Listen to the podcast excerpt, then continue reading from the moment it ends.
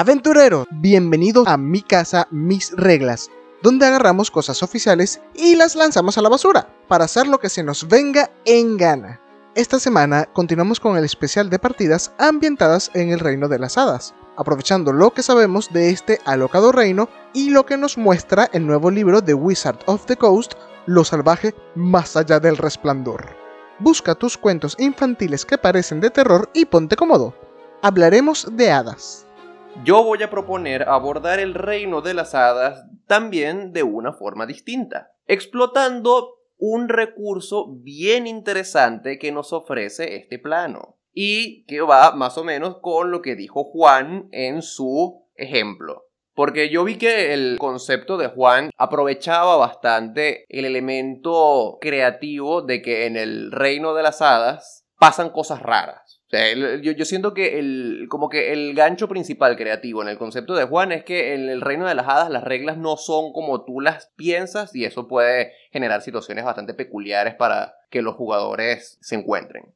Efectivamente, el chiste es que se mal comuniquen y eso lleve a más situaciones raras. Eso es de hecho una de las cosas que más me intriga de tu propuesta porque particularmente es como si llegaras a un país extranjero y no sabes nada del país y difícilmente hablas el idioma. Tipo, la cantidad de malos entendidos va a ser tantos y tan divertidos. Yo propongo usar el reino de las hadas como ambientación para una historia de detectives e intriga.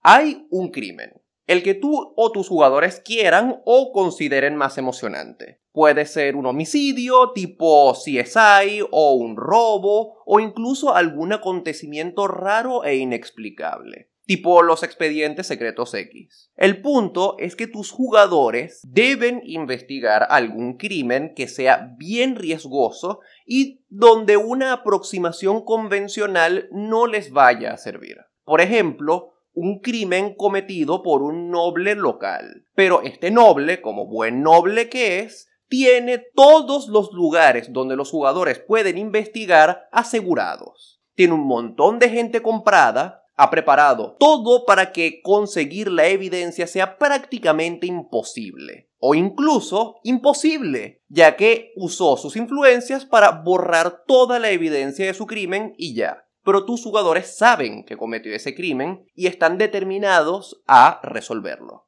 Y dirán, Víctor, ¿cómo vas a poner a tus jugadores a resolver un crimen sin evidencia disponible? Y aquí viene la parte interesante, la parte en la que esta peculiaridad del reino de las hadas entra en juego. Si viste nuestro video del reino de las hadas, aventurero, sabrás que este lugar es una especie de reflexión del mundo material, que se adapta de maneras extrañas para corresponderlo en apariencia. Y este noble puede borrar la evidencia en su mundo, pero no de su reflexión en el reino de las hadas. Me encanta. Ya me compraste. Y es el trabajo de tus aventureros encontrar las pistas en el reino de las hadas antes de que se borren solas para corresponder al mundo material. Esta es una historia de misterio en la que hay que saltar del plano material al reino de las hadas y viceversa para investigar lugares inaccesibles en cada uno de los planos y obtener información en un mundo que en el otro no podrían. Mano, me acordaste a los juegos viejos de Zelda que tenías que hacer eso.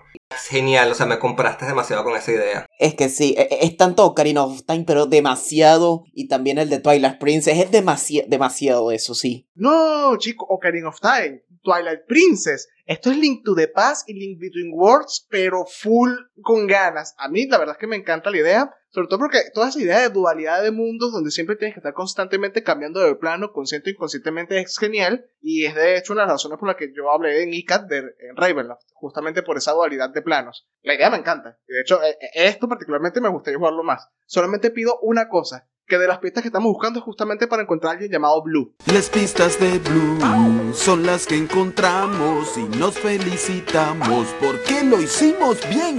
Y lo más chistoso acerca de todo esto es que yo jamás he terminado un juego de Zelda. Nunca. Pero bueno. Mención obligatoria que una buena ambientación para este tipo de, aventura sería que tome lugar en el mundo de Everron, donde este tipo de investigación noir semipolicial con elementos del mundo fantasioso de D&D eh, son cosa común y son fáciles de adaptar. Es muy bueno que menciones lo de Everron porque se presta bastante para comenzarlo en ese setting. Y la cosa realmente no tiene que parar en buscar evidencias inexistentes en el plano material en el reino de las hadas. En algunos lugares del reino de las hadas podría haber desafíos que solo se pueden superar yendo al plano material. Entonces tienes este feedback entre los dos mundos y tienes que ir saltando de un lugar a otro para recolectar las piezas del rompecabezas. Y si quieres ponerle un poquito más de picante a la cosa, puedes meter al plano sombrío en la ecuación también y tener que saltar entre los tres planos. Y esto del salto de un plano a otro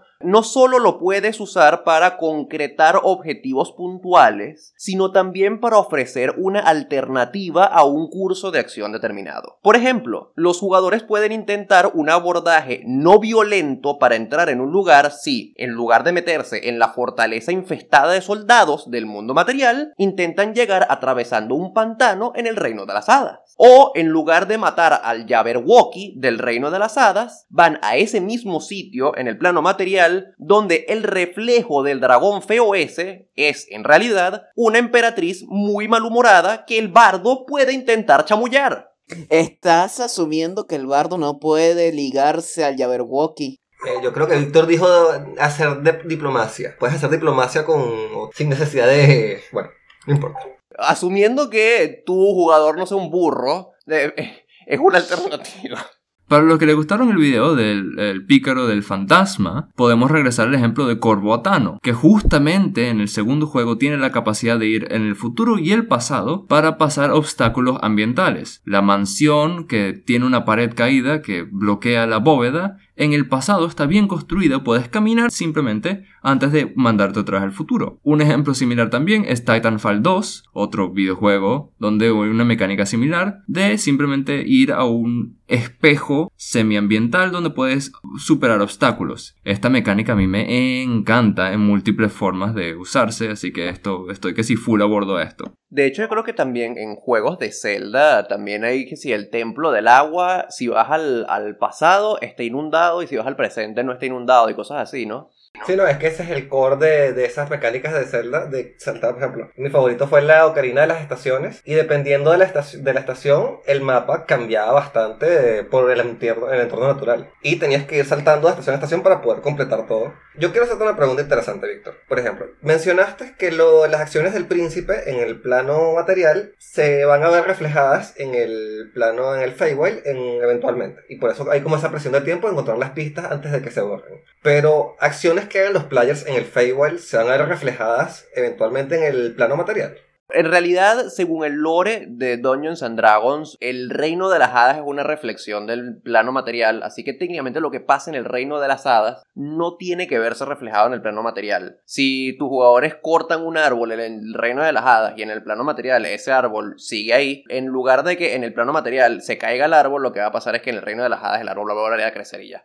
A mí lo que me gustaría viendo eso es que eh, eso puede ser algo que te ayude a crear más tensión, porque si los jugadores vienen y toman acciones, digamos, muy drásticas en alguno de los tres planos, el noble precisamente se puede dar cuenta en cualquier momento y tomar acciones pertinentes, pues como obstaculizarlos o mandarlos presos o matarlos directamente. Claro, eso también es una opción. Y de hecho, para complementar un poco esa idea, me gustaría hablar de el tipo de personajes que yo sugeriría para tener en este tipo de partida. Yo sugeriría tener una party de 3 o 4 jugadores máximo. Un par de detectives que sea como esta sinergia entre policía bueno y policía malo, o policía chistoso con policía serio, o novato con, con veterano, o pueden ser 3 si, si tienes más jugadores. Y que el último individuo sea un potencial testigo, guía o contacto del reino de las hadas. Los primeros pueden rolear un ratico y después se une el contacto o la partida puede empezar directamente cuando todos se encuentran. Pero la idea es tener como que parte y parte, un poquito de, del reino de las hadas y los detectives como tal. De hecho, ya que mencionaste lo de las contrapartes, por lo menos con el Jabberwocky, algo interesante que se podría hacer con estos personajes es que de hecho sean el mismo personaje según el plano en el que estés. En un plano es de hecho el villano, en el plano es el detective o de pronto el testigo y en el Shadowfell es de pronto simplemente un asistente. Entonces la información que obtienes técnicamente es de la misma persona, solo que la persona no está consciente que sus contrapartes están afectando su actual plano. La contraparte de eso podría ser Sendo Plot que al final el contacto que él, él tiene en el reino de las hadas nadie sabía y era el mismo villano, pero en el otro mundo. Y por eso es que ha podido ayudarlos tanto, porque tiene información similar a la que tiene el noble en el, en el mundo real. Pero quiero, qui- quiero recordar que lo del noble que cometió el crimen no es la única forma en la que se puede abordar esto, pero más tarde voy a decir este, otros plot hooks que se pueden utilizar. Para el género de la historia, yo lo haría como una intriga detectivesca. Como decía Juan, con este, este tono de detective noir que, que suele tener Eberron. Pero realmente el tono de la partida no necesariamente tiene que ser una cosa seria de suspenso tradicional. La cosa puede ir desde una historia de horror, tipo las historias de investigación de las novelas de Lovecraft, hasta una historia de comedia fantástica como la serie de Loki o las películas de parejas de policías que investigan y echan chistes. Chicas blancas. Puedes ser chicas blancas. Puedes tener tus propias chicas blancas en fantasía.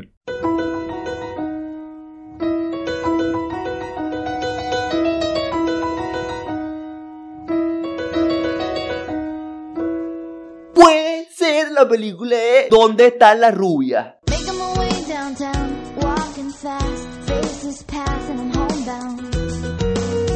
¿Dónde están las rubias? Es fantasía medieval, con hadas.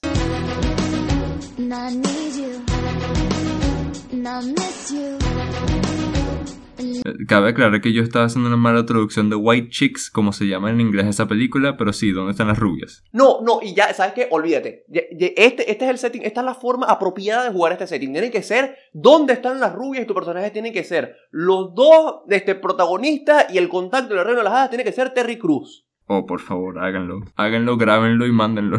El hecho de que vas a estar entrando y saliendo del reino de las hadas a cada rato solo ayuda a acentuar aún más este ambiente de horror o comedia que quieras implementar, por lo absurdo que puede ser el Feywild. Puedes contrastar las cosas que pasan en ambos mundos eh, diciendo que en el plano material las cosas son normales, pero cuando llegas al reino de las hadas, es que el horror se pone realmente bizarro y la fantasía se pone realmente ridícula. Para los detalles mecánicos del setting, lo primero que te puede venir a la cabeza con investigación y detectives puede ser, oh, pruebas de habilidad con investigación. No, una prueba de habilidad es lanzar un dado y que tu DM decida si obtienes una línea de información o no. Si quieres tener la experiencia de una verdadera historia de intriga, yo recomendaría usar puzzles o rompecabezas que los jugadores deben armar encontrar algunas pistas por aquí, otras pistas por allá, y que ellos mismos tengan que activar sus cerebros para re- reunir las piezas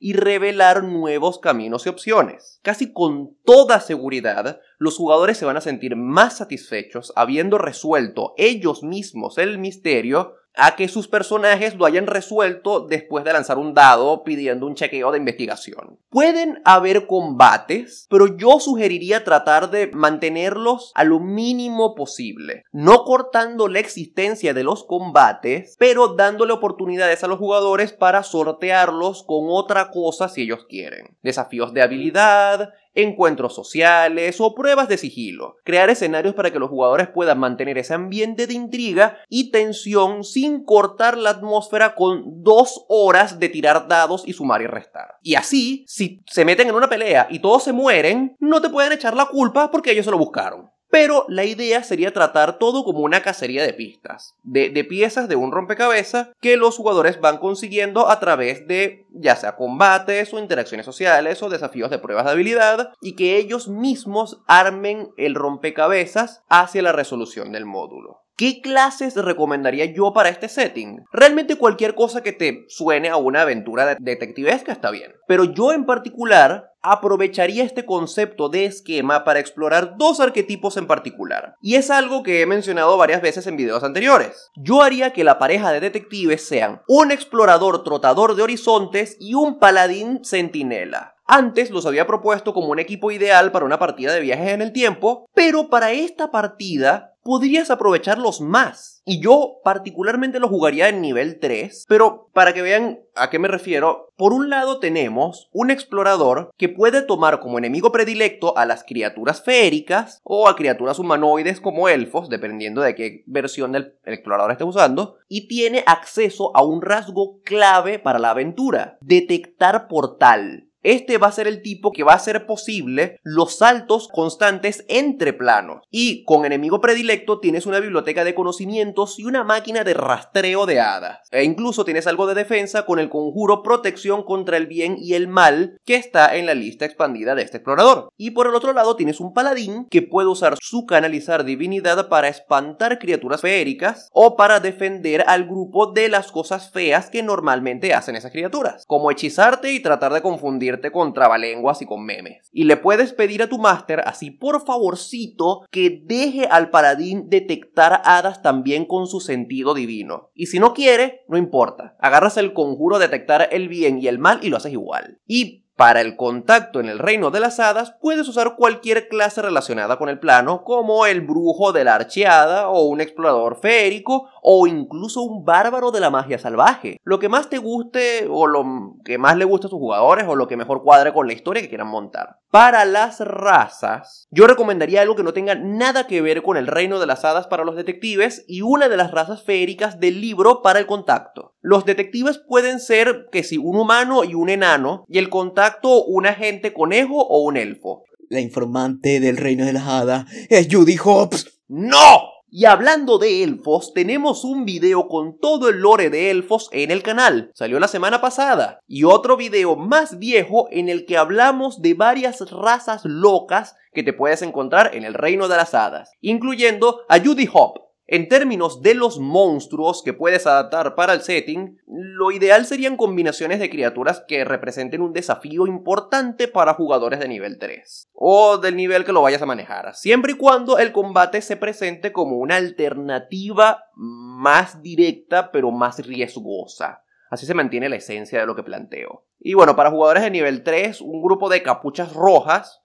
o una quelarre de brujas, de hacks, puede ser encuentros bastante letales. Así que puedes jugar con eso un poco. Siempre, siempre, y cuando los jugadores estén conscientes de que esos encuentros van a ser letales. Y para jugadores de mayor nivel, puedes utilizar un Eladrin del tomo de enemigos de Mordenkainen y pasarte de vergas. Pero eso sí, tienes que manejarlo con cuidado, porque si un grupo de aventureros de nivel 3 se lanza de boca contra un Eladrin de CR10, tu partida ciertamente va a ser una historia de detectives y de homicidios, porque los muertos van a ser tus jugadores. Y si necesitas más formas de jugar este módulo, otros plot hooks que puedes utilizar, además del asesinato de una persona relacionada con los protagonistas, eh, perpetrado por un individuo de gran influencia política o económica, pueden investigar una serie de homicidios misteriosos perpetrados por un asesino que la única evidencia que deja son cosas que se encuentran en el reino de las hadas, o ayudar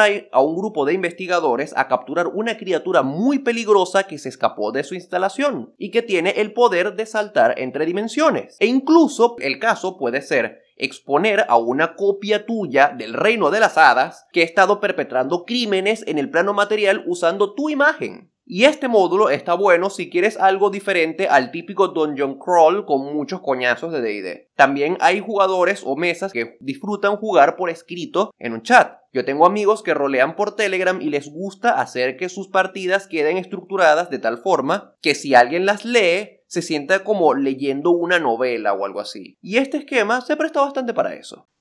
¿Aún estás hambriento de aventuras en el reino de las hadas? Mira nuestro próximo módulo Homebrew ambientado en el Feywild. Ares de 20 piensa las partidas y tú las juegas. Nos vemos en el siguiente video.